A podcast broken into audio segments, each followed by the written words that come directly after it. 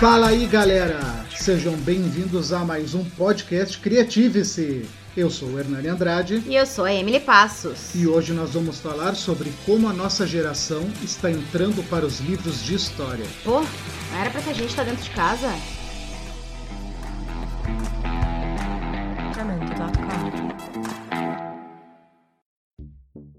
Coronavírus. E para falar então sobre esse assunto, convidamos hoje duas pessoas que estão diretamente lidando com esse assunto desde o início e eles vão trazer um pouquinho mais sobre essa temática, vão trazer a opinião deles, vão trazer um pouco dessa vivência para nós. Oi, tudo bem, pessoal? Espero que todos estejam me ouvindo bem. Eu sou o Edu Abreu, farmacêutico, pai de dois filhos, preocupado demais com essa situação toda que se agrava pelo mundo mas com uma expectativa enorme de que as medidas que estão sendo tomadas surtam bons resultados por aqui.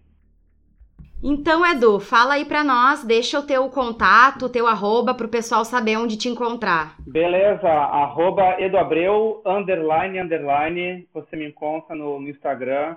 Tenho postado bastante material ali desde o início do surto lá na, na China, né, sobre dicas de máscara, etc e tal. Agora tem histórias de medicamentos, estou sempre na, na, na rede aí.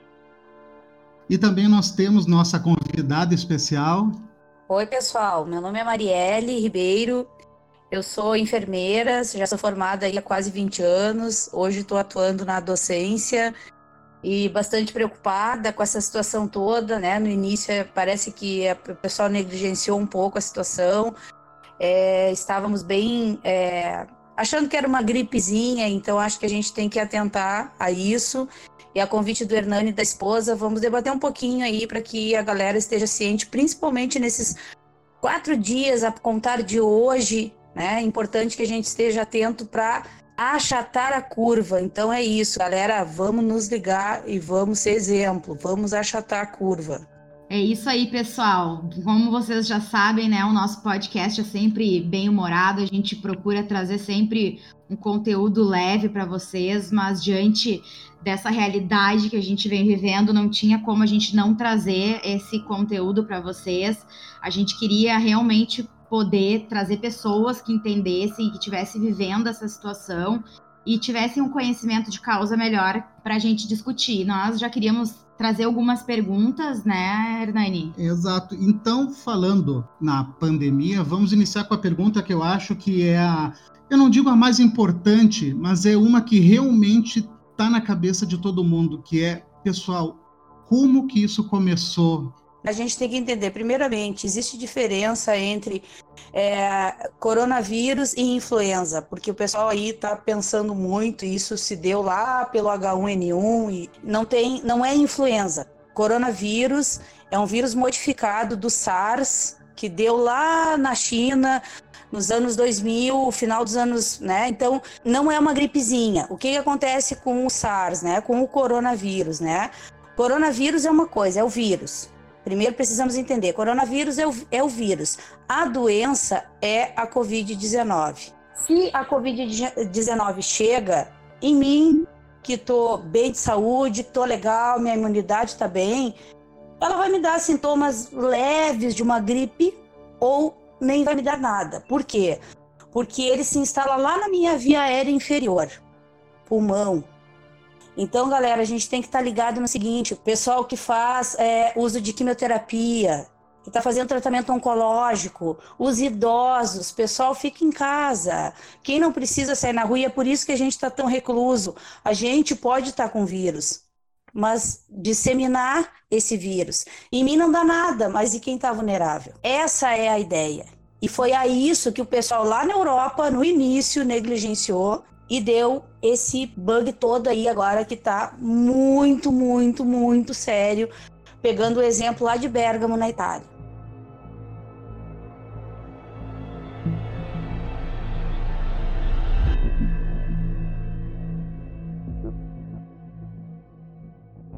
É, nós vimos hoje, estávamos assistindo os jornais, lembrando que hoje, é, dia 22 de março, uh, saiu que 651 pessoas morreram nas últimas 24 horas na Itália. é muito grave. Passou de 700, né, Hernani? Passou de 700 agora? Em 24 horas. Uhum. Nossa.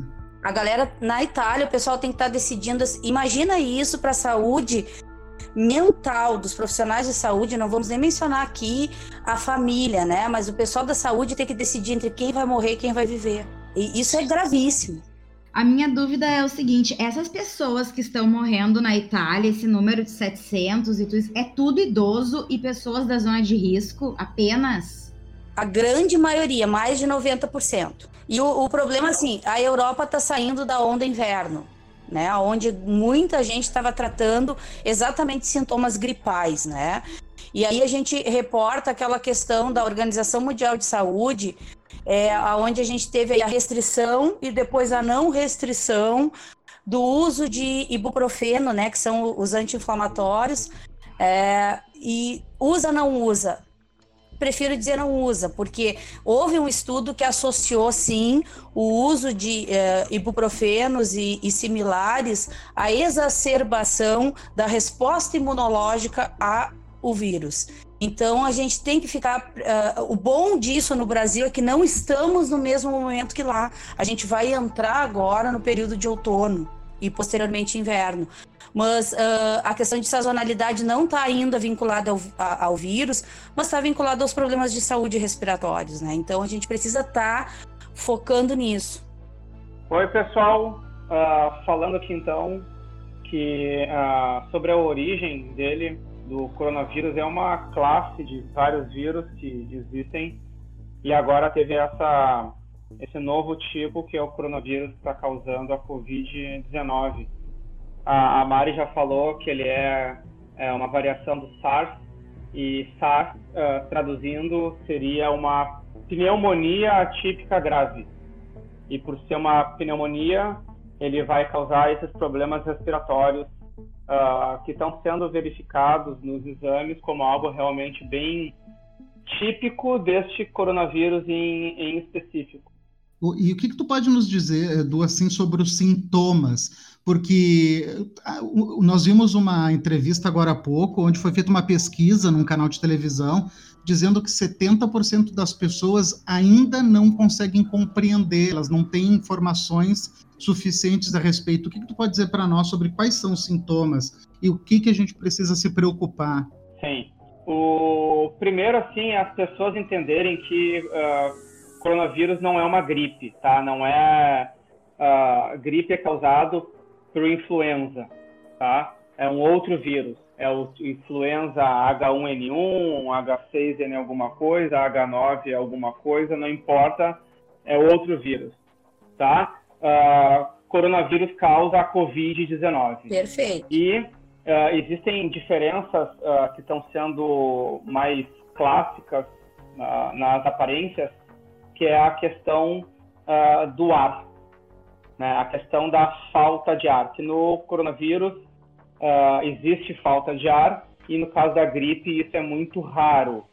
Né? Não quer dizer que todo mundo que vai ter uh, coronavírus vai ter falta de ar desde o início. Tem gente que vai ficar com uma leve febre, assim como tem na gripe, e vai passar, como a Mari já falou. Tem pessoas que vão acabar desenvolvendo essa insuficiência respiratória e vão Exatamente. precisar ir ao hospital, porque não tem como respirar mais sozinho e precisa de ajuda de aparelhos. Então, uma outra coisa, por exemplo, no caso do coronavírus, é, é, é, é um pouco mais raro, não chega a ser raro, tá? Mas é mais incomum o cansaço. O resfriado, desculpa, a gripe gera mais cansaço, né? O, uma outra uma outra diferença é a coriza, né? Que a coriza é mais comum na gripe, menos comum no coronavírus. Então, para isso, dado os sintomas que não são tão distintos, dado o grau de transmissão do coronavírus, que é bem maior do que da gripe, ao sentir esses sintomas, que pode ser da tua gripe do ano passado, fique em casa e se tiver dúvida sobre sair para a rua para procurar ajuda, fique em casa de novo. E se tu piorar e tiver dificuldades respiratórias, aí tu vai ligar para o telefone para pedir ajuda e pegar as instruções da prefeitura da, tua cidade. Edu, então, se eu tiver, a princípio, não tiver na zona de risco e eu apresentar algum desses sintomas com febre, eu devo procurar alguma ajuda ou mesmo assim eu devo permanecer em casa? Em casa? Depende da sua febre, tá? Existem níveis de febre, né? Onde no caso do coronavírus a febre é alta, né? Não é uma febre baixinha. Então, a gente está falando de temperaturas que vão ultrapassar os 37,5. Neste caso, já fica mais propenso, dado outros sintomas, a chance de estar com o coronavírus desenvolvendo a doença Covid-19. É, essa é uma diferença importante, né, Edu? É, o pessoal, a gente pode ter, ser portador do coronavírus Isso. e não desenvolver a doença Covid-19. Mas eu estou transmitindo igual e por isso a importância de ficar em casa. Porque não visita o pai e a mãe se eles estão no grupo de risco, mais do que 60 anos. É, não visita o avô, a avó, orienta essas pessoas. É difícil, é difícil, porque a gente tem na família as pessoas portadores de doenças crônicas. A gente vê que as primeiras mortes que, que ocorreram em São Paulo, as pessoas estavam na faixa etária entre 60 e 65 anos mas eram portadores de doenças crônicas, porque então, eu queria te aproveitar, Mari, só pegar esse teu gancho e te fazer uma pergunta: qual a relação que tem o diabetes e a pressão alta com os sintomas? Por que, que ele acaba causando mais complicações? Básico, assim, ó, para o pessoal entender: imunidade. Quando eu tenho uma doença crônica, o meu organismo se prepara muito para estar sempre é, me cuidando, vamos dizer assim, da doença que eu tenho crônica e obrigatoriamente o uso de remédios para controlar essas doenças. Quando um vírus chega, ele, se, ele, ele é tratado como o oportunista. Então ele chega no meu corpo e se apropria de algo que eu já tenho mais fraco porque eu tenho que tratar a minha pressão que é alta, eu tenho que tratar a diabetes, tem, né, que tem que estar tá controlando a glicose. Então, o vírus ele se torna um oportunista. Esse organismo é fraco, então ele consegue chegar aqui e ser mais forte. Principalmente esse é o vírus, ele se ele chega e agride. Eu preciso tornar e ter um anticorpo para agredi-lo. Só que nós não temos isso ainda para o coronavírus. Ele é novo.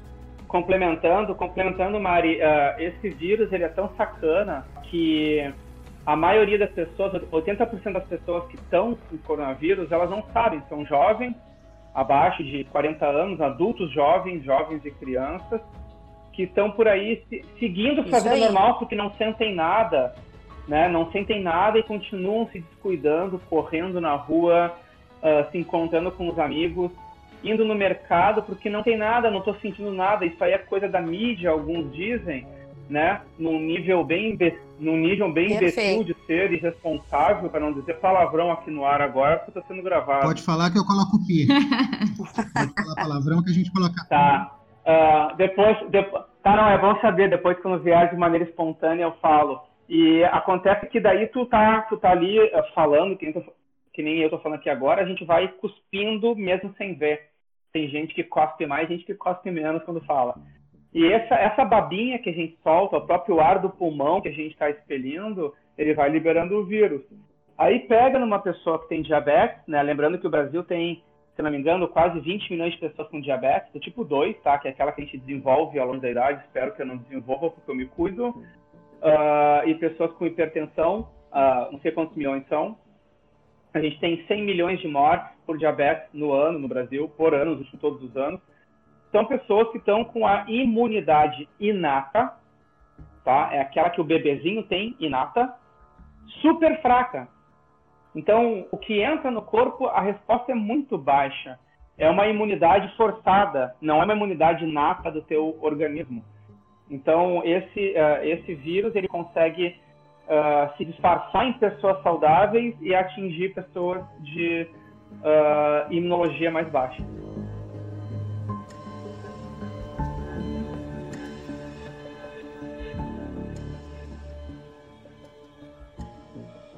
Hoje o ministro da Saúde, né, o Mandetta, ele falou que nós estamos aqui no Brasil com 25 mortes e 1.546 casos confirmados. Esses casos confirmados e essas mortes são de pessoas da zona de risco ou são pessoas num geral? A maioria são pessoas de risco, mas a gente já teve caso até de uma delas é uma criança, né? E, e aí ele não é criança que não está vacinada, é uma criança de, se não me engano, foi quatro anos. É, mas a maioria são pessoas da zona de risco, mais de 60 anos, portadores de doenças crônicas. E se baseando por esses números, a gente pode dizer que o Brasil está recém no começo, que está muita coisa ruim por ver? Infelizmente, sim. E a nossa, o nosso gráfico que a gente falou ali de achatar a curva, a gente está agora muito semelhante ao que aconteceu na Itália. Né? Então a gente está assim, ó, vamos esperar aqui. Eh, se nós pensarmos, o Mandetta também, o ministro Mandetta comentou algo que é importante, que a contar de hoje e os próximos quatro dias, que vai dar ali entre terça e quarta-feira da semana que vem, é o período de transmissão para então chegar, chegarmos ao pico, que isso vai ser ali meio e 20 de abril, para que daí entra, a gente possa entrar em colapso no sistema de saúde, ou seja, não ter como atender os casos graves. Então, por isso essa importância entre hoje, domingo e quarta-feira, ficar em casa, não sair e não transmitir. O Edu falou uma coisa muito importante: o pessoal é muito egoísta. É, eu não tenho nada, mas não significa que tu não tenha o vírus. E tu não tem nada, mas o teu vizinho, que tem mais de 60, 65 anos, pode ter. Sim, tu te torna um potencial transmissor. Exato, a gente não tem que transmitir. Essa é a importância. O pessoal não se deu conta disso, não sou eu são os outros, somos nós. E aí a gente tem que pensar também o seguinte: enquanto os UTIs, os hospitais, as emergências então, estão recebendo os, os pacientes que estão graves, muita falta de ar, e que aí eu preciso entubar de emergência, porque o coronavírus ele se instala e a Covid-19 se dá na via inferior respiratória, então é lá no pulmão. E aí essa pessoa precisa, os pulmões entram em colapso. A DN, da atelectasia tá? Que é assim, ó, para o pessoal entender. Colaba tudo e precisa entubar, precisa que o respirador faça a parte de respiração que a pessoa não está conseguindo fazer. Isso muito propenso aos idosos, ao, ao paciente que faz uso de quimioterapia, ao portador de HIV, porque a imunidade está baixa. Só que também aí estão os hipertensos, o pessoal aí que sofre. Nós temos hoje uma, uma eu que ainda, eu sou docente hoje, mas trabalho com meus alunos em hospital e a gente recebe hoje o pessoal na faixa etária de 30, 40 anos AVCzando e que precisa leito de UTI. E como que tu vai brigar no sistema de saúde com uma pandemia dessa, de algo novo, e ainda esses pacientes que estão chegando porque existem pessoas doentes e vão continuar existindo. Eu quero aproveitar e fazer uma pergunta para o Edu, que é como ele trabalha em farmácia, farmacêutico, e nós estamos numa crise com uma doença provavelmente potencializa algo que no Brasil tem muito, que é a automedicação, a importância das pessoas não estarem comprando qualquer tipo de medicamento sem saber o que está acontecendo. Pois é, inclusive saiu né, uma notícia de que teria surgido né, um medicamento, acho que é o cloroquina, não é? Que saíram comprando enlouquecidamente, e daí pessoas que precisavam do uso não estavam encontrando. Se o Edu pudesse nos falar um pouco sobre isso. Tá, vamos por partes aqui. A gente estava falando, eu estou ainda olhando na internet, até por causa da live de hoje mais tarde, uh, de que a, a, idade dos falecimentos no Brasil realmente são idades bem altas. Tá? São pessoas aí uh, uh, acima de 60 anos. Né? Eu realmente não encontrei aqui agora em nenhuma, em nenhuma das notícias uh, da, do falecimento de uma criança. A contaminação de uma criança de 5 anos eu encontrei, né? Ela desenvolveu a doença e mais morte só de pessoas, por exemplo, uh, dos novos óbitos, dos últimos óbitos, uh, todos os homens tinham entre 76 e 83 anos e duas mulheres entre 88 e 96 anos. Não está falando aqui no momento sobre o nível de saúde anterior deles, né? Mas a idade é um indicativo e por isso que aqui no Rio Grande do Sul uh, existe uma preocupação adicional do Ministério da Saúde, porque é, é o estado com, o, com, a população com a idade mais alta, uh, idosos ultrapassam 14 ou 15%, se eu não estou enganado. Uh, em relação à parte da, da farmácia, a gente, a farmácia é o primeiro batalhão. Né? Nessa guerra, farmácias e drogarias são o primeiro batalhão, porque já tinha muito movimento, são locais de altíssimo movimento, uh, com sistemas de marketing e acostumando pessoas a consumir ali o tempo inteiro, com vendas crescentes há anos no Brasil, vendo as vendas unitárias crescendo muito mais do que o nível populacional. Para vocês terem uma ideia, a população no Brasil cresce 0,8% e as vendas unitárias crescem 10% em farmácias no Brasil. Então existe um costume assim, tipo, tu sai para passear e tu vai na farmácia, tu tem que comprar uma bala, tu vai na farmácia, tu tem que comprar shampoo, tu vai na farmácia e por aí vai. Então as pessoas com. Não é à toa, né? Do que esses lugares começaram a vender. Esses dias eu entrei numa farmácia e as farmácias estão vendendo brinquedos, refrigerante. Tudo. Tem algumas que até continuam vendendo remédio, né? Uh, e então o que, tá, o que tem acontecido é uma grande procura da população por esse medo todo para ter estoque de medicamentos em casa. Então uh, é extremamente necessário que você não saia de casa, né? Uh, use o chazinho que tem, peça uma tela entrega. Muitas farmácias e drogarias já estão facilitando as entregas. Obviamente, quando chegar o motoqueiro, não vai entrar em contato com ele, né? Uh, e tu não deve ir para passear por, de forma alguma. Na minha farmácia, por exemplo, nós começamos essa semana, a gente, a gente foi escalonando o nível de segurança. A gente começou com uh, um aviso na porta para que as pessoas uh, não se aproximassem do balcão. Eu trabalho com porta fechada porque é minha farmácia de manipulação. Botei uma faixa no chão para a pessoa ficar distante do balcão. Treinamos a equipe para que elas avisassem as pessoas para não se encostar no balcão, oferecendo gel para quem entra e etc. Depois nós restringimos no dia seguinte a entrada para uma pessoa por vez, o resto fica do lado de fora. E na sexta-feira, além de fazer isso, a gente está atendendo na grade lá de fora. Então as pessoas nem entram na farmácia mais, porque eu preciso proteger a minha equipe, para que a minha, a minha equipe continue atendendo nesses dois, três meses que vai acontecer tudo isso. Uh, o álcool gel se esgotou nos mercados de drogarias. As farmácias de manipulação estão fazendo o possível para atender e obviamente que a, a, gente não consegue acompanhar o preço industrial porque a a gente não tem escala para isso. Né? Então a gente está fazendo o preço mais baixo possível. Eu fiz uma pesquisa pra, com as farmácias do Rio Grande do Sul, 13% respondeu, a 83% manteve ou reduziu os preços, mas a gente não consegue acompanhar o preço que as pessoas estavam encontrando em drogarias e mercados. Aí depois veio a notícia da hidroxicloroquina num estudo feito com 40 pessoas e 40 curas, junto com a azitromicina. Uh, bem, estou uh, bem esperançoso com isso. Uh, depois o Donald Trump ele deu aquela aquela fala dele que seguiu-se pela linha de conduta do nosso presidente e começou um grande recolhimento das cloroquinas no Brasil e uma corrida desenfreada para conseguir esse produto como se ele fosse um preventivo como se ele fosse um antídoto e ele não é. Então, assim, para quem está me ouvindo, para quem tem estoque de hidroxicloroquina em casa, nome de referência do produto é Reuquinol.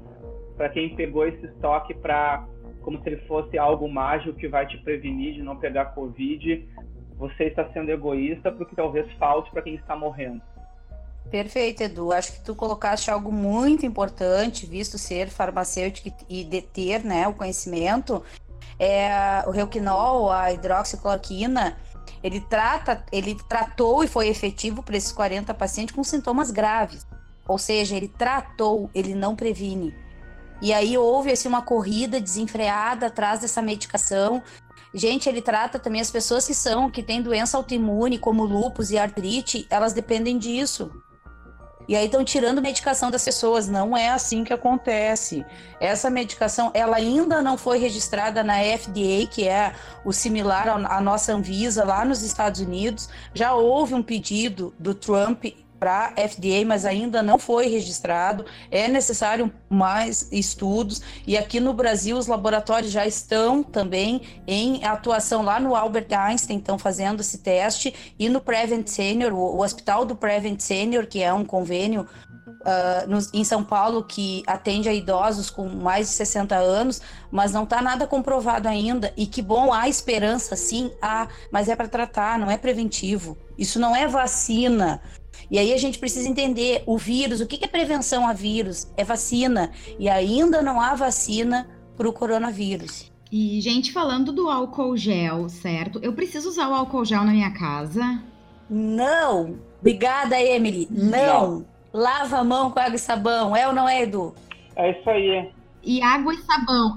o sabão, eu posso usar o sabonete que eu tenho na minha casa, o sabonete líquido, o sabonete que eu tenho, ou o sabão que vocês falam é aquele sabão não, de não, corpo? Qualquer, qualquer detergente, pela sua ação tensoativa, né, ele faz, causa tensão, na verdade, também. A, a formação dele precisa dessa tensão, ele consegue uh, matar.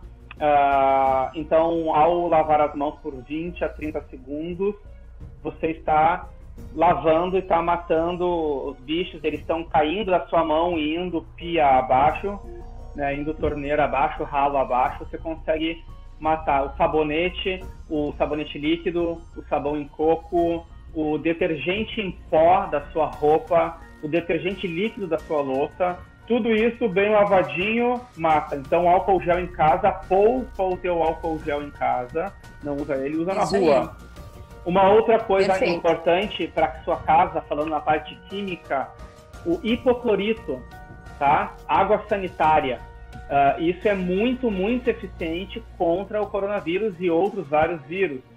E uh, aqui vai a receita baseada em estudo científico publicado, tá? Você tem que verificar no rótulo do seu hipoclorito se ele é 2 a 2,5% de cloro. Sendo assim, você pega algum tipo de medidor na sua casa, podendo ser a própria tampa do, da água sanitária, mas pode ser um copo também. E você vai pegar uma medida de água sanitária e 19 medidas de água, ou seja, uma tampa cheia de água sanitária, 19 tampas cheias de água.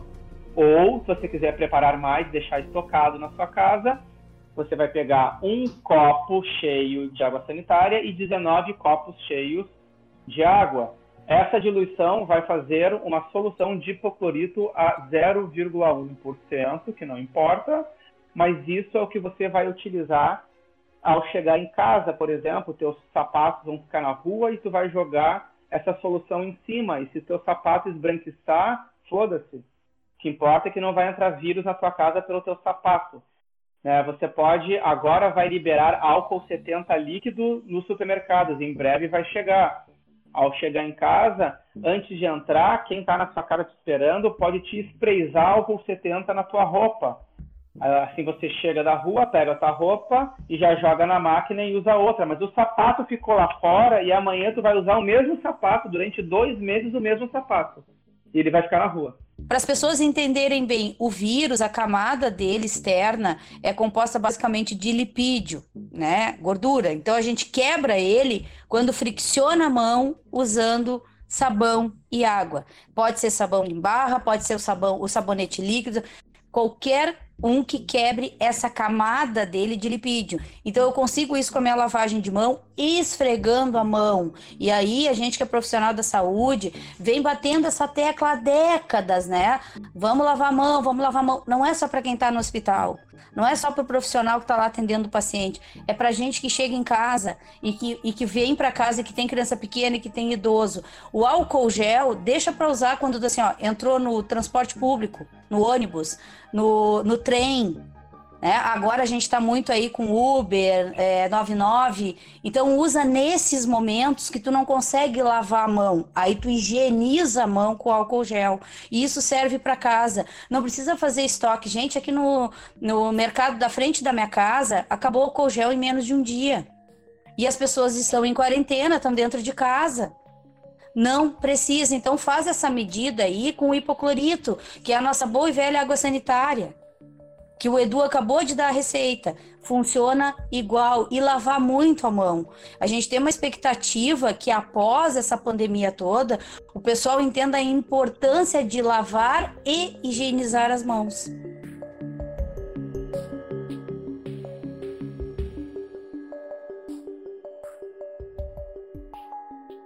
Uh, a, a, minha mãe é farmacêutica, a, a gente trabalha junto na farmácia, ela tem 69 anos, ela trabalha no atendimento. Ela é teimosa. E agora, essa semana, eu coloquei ela em confinamento, eu obriguei ela a ir para casa, contra a vontade dela. Mas ela é grupo de risco, muito risco, né? E ela passou a semana inteira, e acho que segunda a quarta, ela passou, a quinta, ela passou trabalhando quase 12 horas, porque a demanda na farmácia está muito alta, além de muito álcool gel, muita gente querendo fazer estoque de medicamentos, uh, com medo de que falte, e uh, de alguma forma realmente a gente pode ficar desabastecido. Ela não pôde ir no mercado, fez bem, e não ir no mercado, mas eu tive que ir no mercado para ela, ela estava ficando sem comida. Né? E durante a semana, para mim, vai ser muito complicado me preparei todo, botei minha máscara, eu não sei se eu tô, se eu não tô com coronavírus, né? Botei minha máscara, roupa, uh, peguei meu álcool gel que eu tenho aqui e fui pro mercado. Então, cheguei no mercado, botei álcool gel na mão e passei aonde eu seguro no carrinho. Uma pessoa chegou perto de mim, eu já parei, fiquei longe, porque a distância é importante. Aliás, o primeiro mercado que eu fui, que eu não vou dizer o nome, mas é um bem famoso, Estava lotado de gente sem nenhuma restrição de entrada. Eu não entrei, nem parei o carro, nem abri a janela, fui pro próximo, estava vazio. E tinha um guarda lá uh, conferindo. Eu fui usando o álcool gel eventualmente quando eu pegava em coisas. Né? Como eu estava sem luva, eu peguei uma sacolinha de verduras, eu ficava virando e desvirando ela para abrir portas, essas coisas, para ter todo o contato.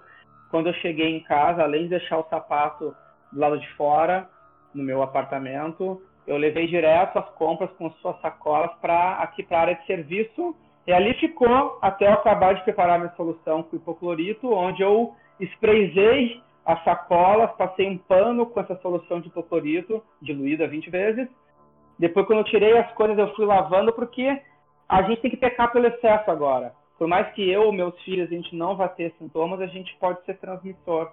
Então, a gente tem que ter muita consciência disso. Quando eu fui levar as coisas para minha mãe, eu já preparei ela, mãe, já te prepara para o hipoclorito, não sei o que, fica longe de mim. Larguei as coisas na porta dela, tudo bem de longe, assim, só mandei um beijo bem de longe para ela. Né? Ela está confinada em casa, é duro isso, mas eu prefiro que ela fique 30, 60 dias longe de mim, para depois a gente ter muitos anos pela frente. O vírus ele pode ser transmitido, digamos, por uma embalagem de arroz que está na prateleira e outra pessoa tocou resolveu não comprar e pôs de volta? Sim, pode, porque se a pessoa infectada ela espirrou na própria mão e ela encostou num produto e depois tu tá saudável te encosta ali e tu pega a tua mão que agora ficou contaminada, encosta o teu olho, põe o dedo no nariz, no ouvido ou na boca, né? Ou em outros lugares que são mucosas do corpo, tu está te tá colocando o vírus para dentro. Ao pegar apenas na tua mão e tu não usar a mão em nenhum lugar, digamos, a, tua mão está contaminada, mas tu não colocou ele para dentro. Não, uh, uh, o, o, vírus não passa pela pele, ele não é transdérmico. Né? E não há provas ainda de que ele consiga entrar por um corte que nem o HIV entra, mas existe essa possibilidade também. Então, mucosas e via aérea é a principal fonte e é no momento em que tu pega a tua mão contaminada por um saco de arroz, por uma verdura que alguém espirrou em cima, ou botou a mão, né, ah, ou ficou escolhendo um pacote até escolher o seu pacote e tu foi lá e te contaminou, né? Então, uh, nesse momento é importante tu ter alguma luva, talvez, ou tu ir lavando as mãos com algum álcool gel, álcool líquido que vai ser liberado, para ir pegando essas coisas do mercado sem ir contaminando. É isso aí, Edu. É, o vírus ele permanece de horas até dias, dependendo da superfície. Então, se essa superfície for higienizada com álcool gel ou com a, a base de, de hipoclorito, ele morre. Porém, a gente não, não tem controle sobre isso hoje, agora ainda, por mais. Hoje, por exemplo, esse mercado que eu mencionei a vocês anteriormente, o pessoal está com cuidado. Os clientes têm uma distância a ser respeitada de um metro e meio entre um e outro, e a, antes de atender assim, ao cliente posterior, aquele que está sendo atendido, eles higienizam com álcool gel, a bancada, a máquina do cartão, a abertura da máquina para botar o dinheiro, mas é, isso é agora né? E o período de transmissão inicial que se pensava do vírus era de 14 dias. Ou seja, eu, eu fui, fui contaminada hoje, eu levo até 14, até 14 dias para começar a manifestar sintomas, o que não é tão real assim. A gente teve já a morte aqui no Brasil, a primeira que em cinco dias a pessoa manifestou sintomas graves, internou e morreu. Então, isso já não, também não é uma, uma máxima. Ah, vai levar 14 dias. Não, mas pode ser 14, 14 dias. Isso é o pico que a doença chega, né? Para se instalar o Covid-19 em organismos, digamos que mais saudáveis, né? Então, a gente pode ter muita coisa contaminada, muita superfície contaminada, digamos assim. E se eu botar a mão ali. Muita gente, né? Perfeito, muita gente. E aí eu botei a mão ali numa superfície contaminada que alguém espirrou, colocou a mão para proteger o nariz, a boca e botou a mão nessa superfície, contaminou. E aí pensa, o ônibus, o metrô, o Uber, tem que tem que estar tá alerta, atento a isso.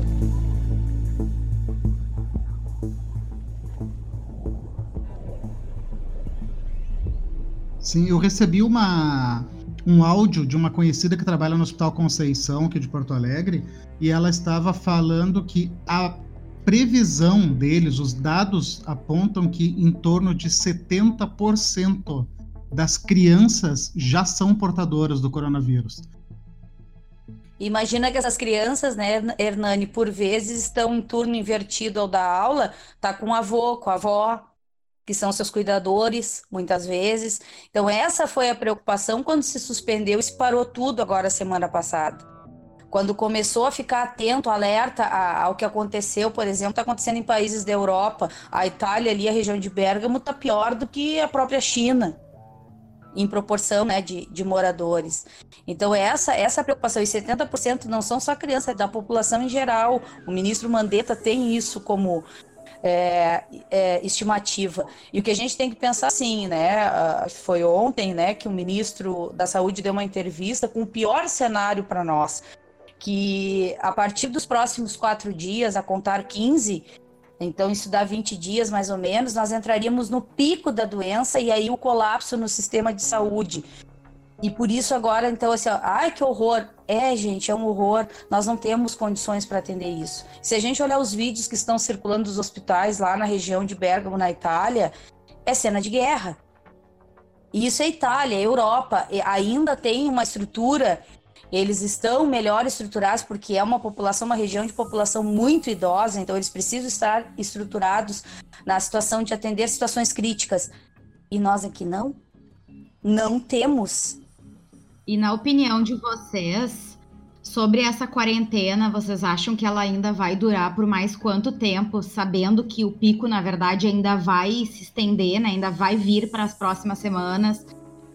Ah, então, Uh, é, é, o seguinte, nós estamos com uma escalada muito grande nos últimos dias. O, o Brasil teve, o Brasil passou em, em números de confirmação, tá? Nos últimos sete dias, do dia 15 de março para hoje, dia 22, de 100 casos para quase 1.600, porque a, a taxa de transmissão é muito alta. Então, esses são os casos confirmados, tem todos os não confirmados, e a escalada proporcional aqui no Rio Grande do Sul, ela é menor. A gente está falando aqui que a grande maioria desses casos são São Paulo e Rio de Janeiro e muito, muito, muito São Paulo, tá? Mas muito São Paulo. Aqui no estado, uh, me parece que a, apesar do risco ser maior, uh, o nível do caos tende a ser um pouco menor porque a gente está assim no finzinho do país, né?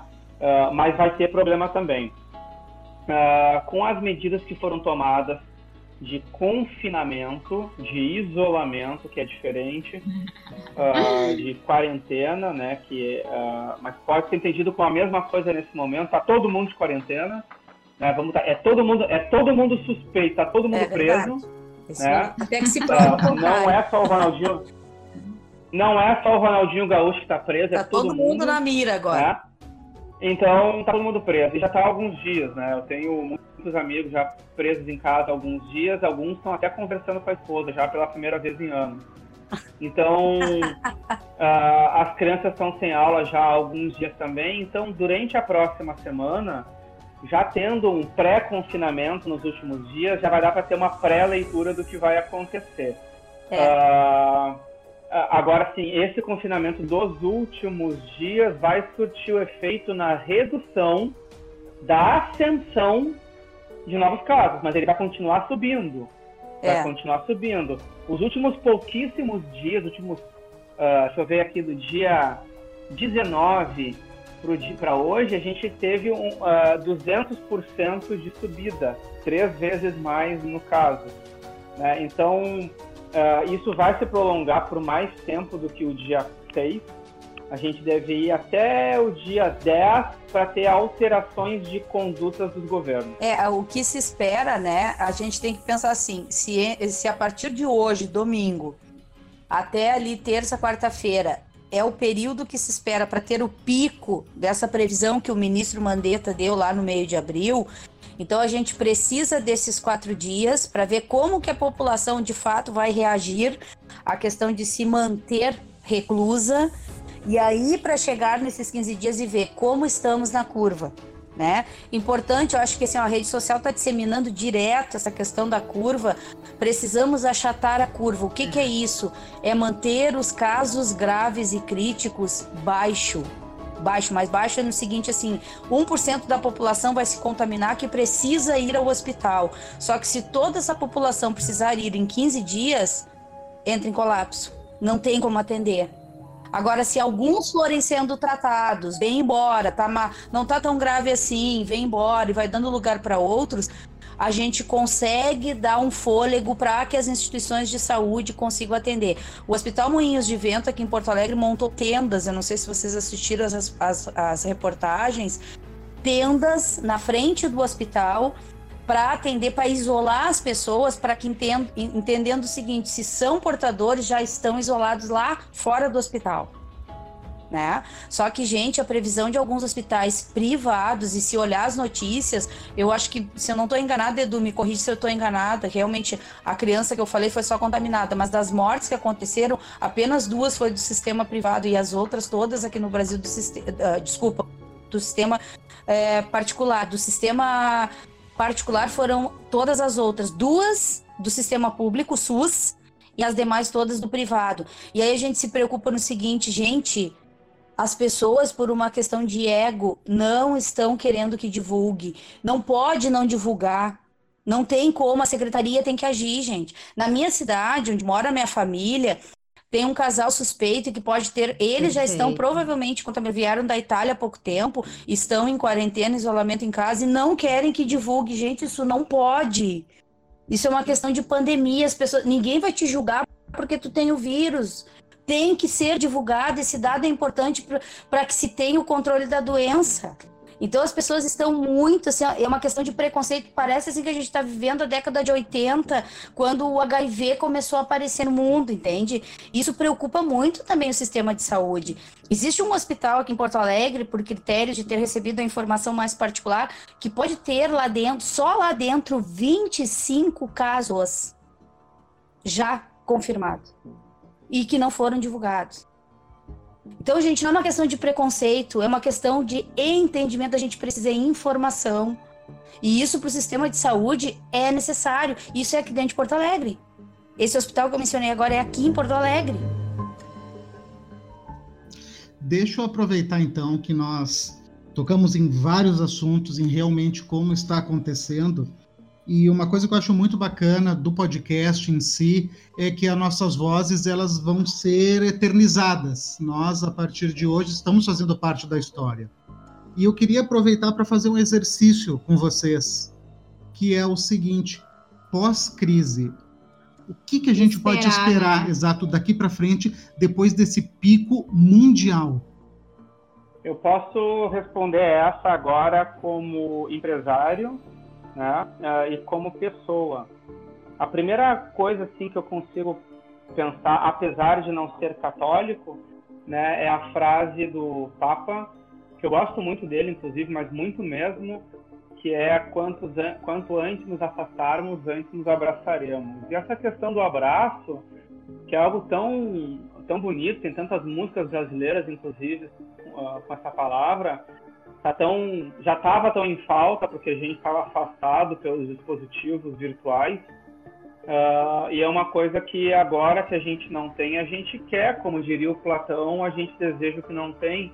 Exatamente. E, uh, esse vírus ele está impondo as famílias ficarem juntas, tá, tá, o vírus está impondo a gente cuidar e limpar o próprio espaço físico, ele está impondo aos pais que cuidem e eduquem seus próprios filhos sem delegar isso para ninguém, né? Ah, então, é de uma certa forma, assim, ah, com uma visão de algum cunho bíblico, ah, esse vírus está ensinando muita coisa, é uma pena que tem muita gente sofrendo. Isso como pessoa, eu falei. Como empresário, que a gente vai ver realmente é muita dificuldade financeira, com escassez de dinheiro, com gente sem não recebendo seu salário, com empresários não conseguindo manter a sua empresa e, portanto, vai, vão ter que achar um jeito de fazer a demissão. Uh, go o governo injetando grana, mas mesmo assim a gente sabe que a gente está no Brasil, né, e que vai ser muito muito difícil isso. Então, economicamente, aí vai dois, três meses para começar alguma recuperação, para daí em seis meses a gente ter alguma coisa um pouco mais estável. Né? É, um, é um momento, assim, de realmente refletir sobre essas contas todas que a gente tem na vida para não ficar tão, uh, tão apertado. Eu, eu só gostaria de voltar a um ponto que a Mari estava falando do, da situação do que é o Brasil a Alemanha tem mais ou menos o mesmo número de casos que a, uh, desculpa, que a Espanha. Uh, tem um pouco menos do que a Espanha e um pouco mais do que a França. Só que o número de mortes da Alemanha é muito, muito, muito, muito pequeno, né? Enquanto que na Espanha é alto e na França é muito alto. Então, as condições de atendimento dos enfermos é determinante para conseguir uh, com que pouca gente morra né? E a Itália não conseguiu isso, né? Uh, a Espanha está com muita dificuldade, a França está com muita dificuldade. E os primeiros doentes do Brasil são aqueles que viajam de avião, aqueles que viajam para fora, aqueles que viajam aqui dentro, a gente que tem mais dinheiro. O meu, o meu grande receio é quando isso desembarcar na periferia e na favela. Gente que não tem acesso ao álcool gel, talvez, né? Uh, tenha menos condições de higiene, menos educação de, de higiene normal, ou seja, ali com, sei lá, com fossa aberta passando, como a gente sabe que tem isso no Brasil, infelizmente. Então eu não sei o tamanho que vai acontecer isso no Brasil ainda. Eu vi uma frase que me deixou um pouco pensativo, sabe? Que eu vi uma reportagem onde tavam, estavam falando assim, as, uh, estão, as autoridades estão pedindo para as pessoas ficarem em casa. E um repórter estava entrevistando um morador de rua dizendo, mas a rua é a minha casa. É, isso aí é, é, isso preocupa e por isso essa questão, né? A gente pensa em vulneráveis, né? O meu avô, a minha avó, meu pai, minha mãe. Mas existe toda essa situação que nós vivemos muito aqui no Brasil, né? São é, quase 8 mil moradores de rua, né? Só em Porto Alegre, a estimativa que o governo conseguiu contabilizar, e não sei se, se esse dado não está subestimado, Uh, voltando à tua pergunta, Hernani, eu que tenho, né, que tu conhece meu esposo e hoje ele é do ramo aí de, de atacado, enfim, trabalha com, com a questão de comércio, de varejo. Sim, há uma preocupação enorme. Eu tenho uma colega que o marido dela é um é, a, diretor de uma empresa grande do Vale do Paranhana. Houveram essa semana, claro que a empresa já não estava muito bem, mas com essa questão da crise que chegou né? E ficou no final da semana, só agora na sexta-feira foram quase 500 demissões, né? Numa empresa do ramo calçadista do Vale do Paranhana, que é o, o carro-chefe da, da região. E isso tende a piorar. Né? Ele chegou em casa chorando, desesperado. Ele é, o, ele é um fundo de investimento que hoje mantém essa empresa. Há uma expectativa de que vamos passar por uma crise muito pior do que a de 2008, e a gente sabe o que foi aquela recessão né? Então a gente tem uma expectativa para essa pandemia pior do que 2008, então pequenos empresários. Ontem, para ter um exemplo aqui nosso do lado, a gente é, foi buscar um, o nosso jantar num restaurante pequeno, tipo assim, lancheria, tudo fechado, eles só fazendo teleentrega, eles nos disseram que caiu de 30 teleentregas, fora o atendimento do público, porque sempre foi muito cheio o restaurante, de 30 para 5 a 6 por dia entregas. Então a economia está assim, ó, já está abalada e a tendência é uma piora grande nisso, né? Como ser humano, eu acho que o Edu traduziu bem isso aí como pessoa, né? A gente hoje a gente vê clínicas, eu conversei com alunas minhas, né? Porque como dou aula, então algumas alunas já são técnicas e trabalham em residenciais, algumas até já são donas junto com outras pessoas. E assim, ó, pessoas querendo entrar na clínica e abraçar os seus idosos por, e que não fazem isso há meses. Por que, que tu não fez antes? Agora que tu tá na iminência de não poder, tu quer fazer. Então, é, o quanto isso tá mexendo, como esse vírus veio, de certa forma, nos ensinar, mas ensinar pela dor, né? Então, eu acho que a gente tem muita lição para tirar disso, né? Os canais de Veneza estão limpos. Após décadas de poluição por excesso de gente, a camada de ozônio está mais pura. Isso são dados lá da NASA, não sou eu que estou falando porque as pessoas pararam de circular nos últimos dias. E aí eu parei e fiz uma, eu fiz uma reflexão, como o ser humano faz mal para o mundo que ele vive. Será que as pessoas vão refletir isso depois?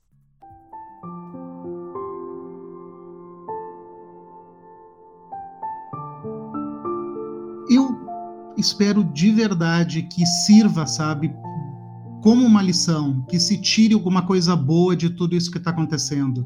Nós, do Projeto Creative-se, que nós trabalhamos também com pessoas, nós tivemos que cancelar os nossos cursos, realmente em função de preservar as pessoas. E nós pensamos que quais são os, os primeiros pontos, sabe, que vão ser mais que vão sofrer mais com isso depois que essa crise passar. Porque eu fico pensando muito no psicológico das pessoas. Com Porque. Exato, nós estamos falando por enquanto em danos físicos, em danos econômicos, mas o que, o que, que vai deixar, sabe? Porque muitas pessoas vão perder muito das suas referências, vão perder seus avós, enfim, vão perder pessoas muito queridas, em função realmente de algo que aconteceu e não se pôde fazer nada que nivelou as pessoas. Eu acho muito interessante essa questão, que essa crise essa pandemia ela veio para nivelar as pessoas, porque ela não respeita cor, não respeita cargo, não respeita a situação econômica, ela não respeita nada. Ela veio para colocar todo mundo na mesma régua. E isso vai ser muito complicado de digerir. E a gente realmente espera que depois disso as pessoas tenham aprendido a ganhar muita coisa, né?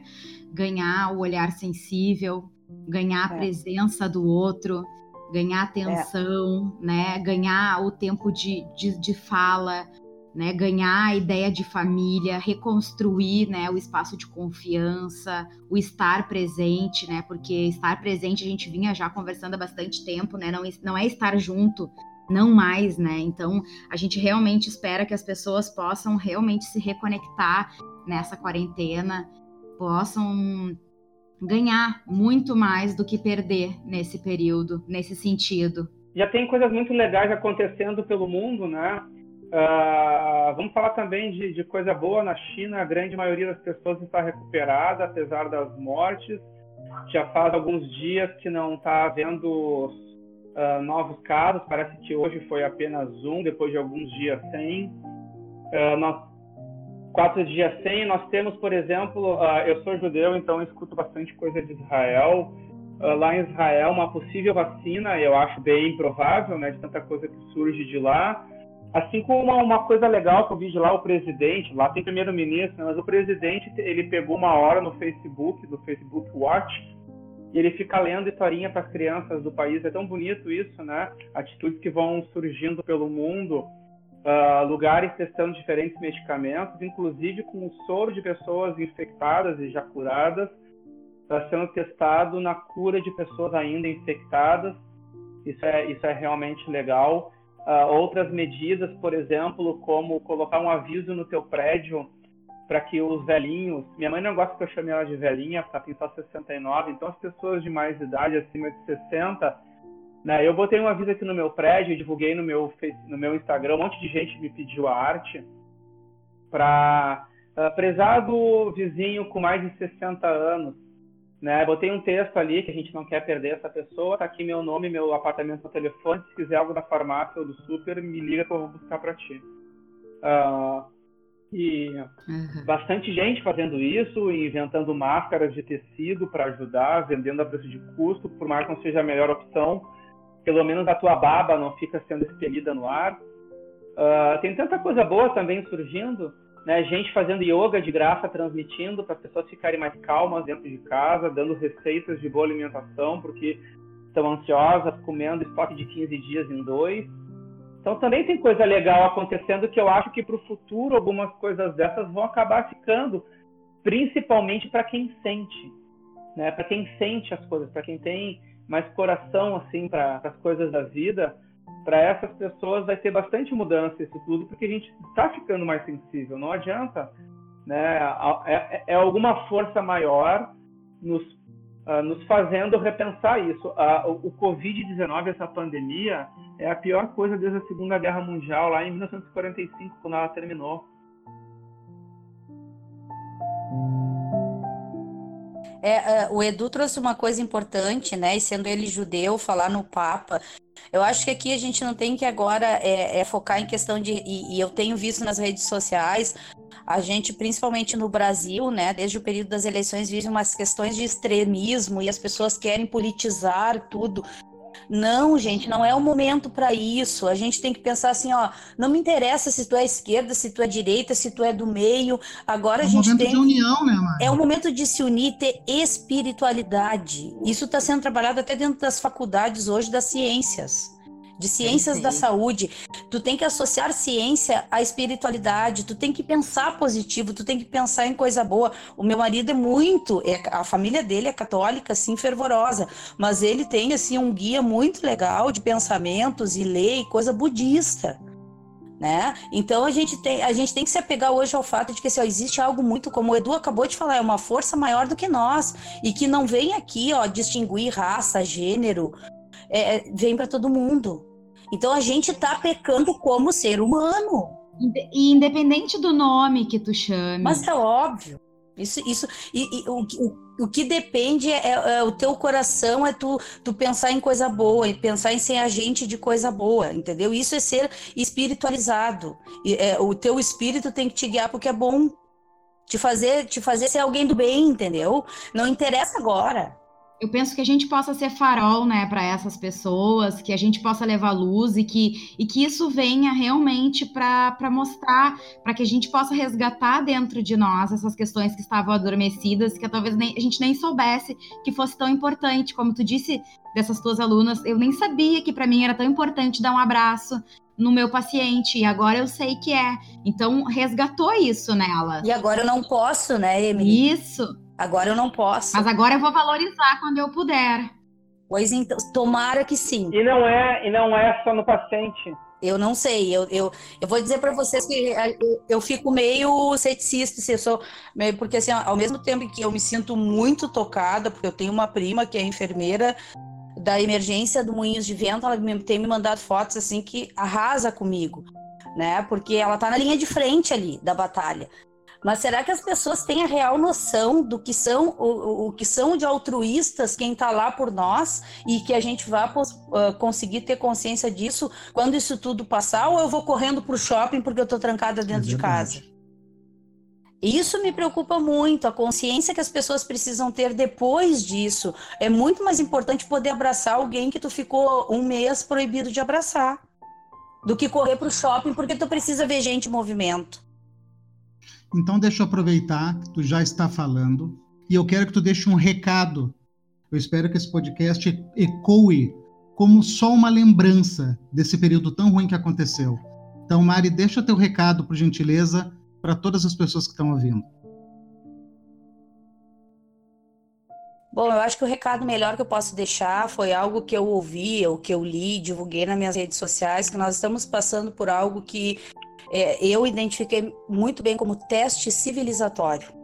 Né? Isso é, é essa pandemia veio para nos testar e que nós possamos sair disso como seres humanos melhores.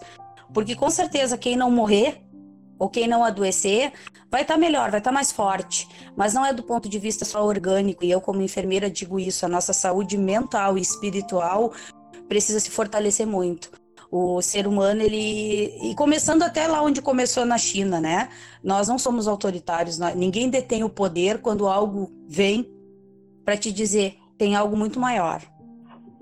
Então acorda, acorda, porque o que tem de maior em nós é sermos humanos, é pensarmos uns nos outros.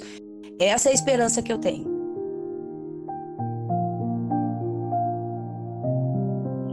Uh, como farmacêutico e pai, eu gostaria muito que todo mundo repensasse a atitude da, da sua vida, né, de repensar o seu papel na, na sociedade, no mundo. Tanta gente aí que vive e não convive, tanta gente que está viva, mas realmente não está vivendo coisas que tem que ser vividas, está só enchendo o saco do mundo.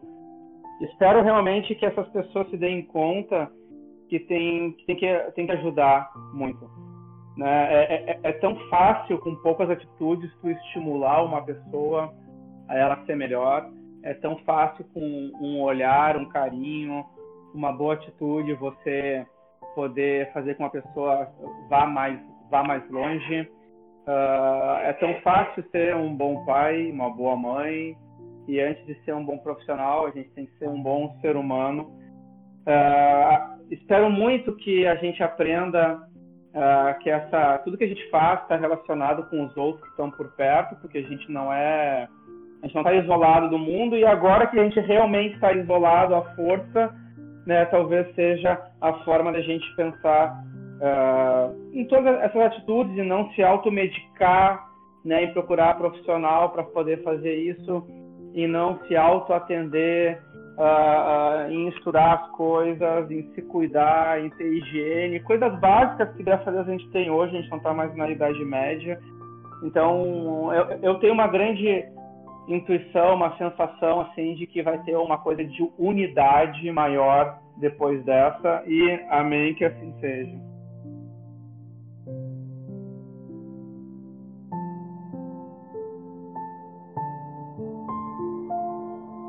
Então, em nome do Projeto Creative-se, né, gostaria de agradecer ao Edu e à Mari esse foi um, um podcast, um assunto um pouco mais pesado, mas eu acho que vai ajudar muita gente. Nós vamos tentar botar no ar o mais rápido possível. E, por favor, pessoal, vamos ficar em casa. A gente tem posto muito nas nossas redes sociais, não é por um, é por todos. Né? Então, por favor, vamos, pelo menos na semana que vem, procurar realmente ficar dentro de casa e vamos também, se precisar, vamos fortalecer os mercados, os mini mercados, os comércios menores. E eu queria aproveitar também para só lembrar qual é o motivo do projeto Creative-se. Nós criamos esse projeto com a ideia de desenvolvimento das pessoas mas eu gostaria que as pessoas que hoje estão confinadas, que hoje estão refletindo sobre tudo o que está acontecendo, reflitam um pouco sobre como viver com mais criatividade, porque hoje nós estamos com o conhecimento na palma da mão. Só que como esse conhecimento ele está muito fácil, as pessoas acabam esquecendo um pouco de raciocinar, de construir, de conversar, entender que a criatividade, o desenvolvimento, ele vem das pessoas ele não vem da máquina, não é uma caixinha que tu abre, tu pega. Pensem, nós precisamos construir, a civilização é feita através de construção. Então, vamos nos envolver, vamos nos desenvolver e vamos aprender uns com os outros. Isso é o mais importante, muito mais do que aquilo que tem dentro do computador ou aquilo que a internet te fala. Não acredite em tudo, não vá atrás da primeira informação. Construa, converse. Pessoal, muito obrigado. Um beijo e até o próximo.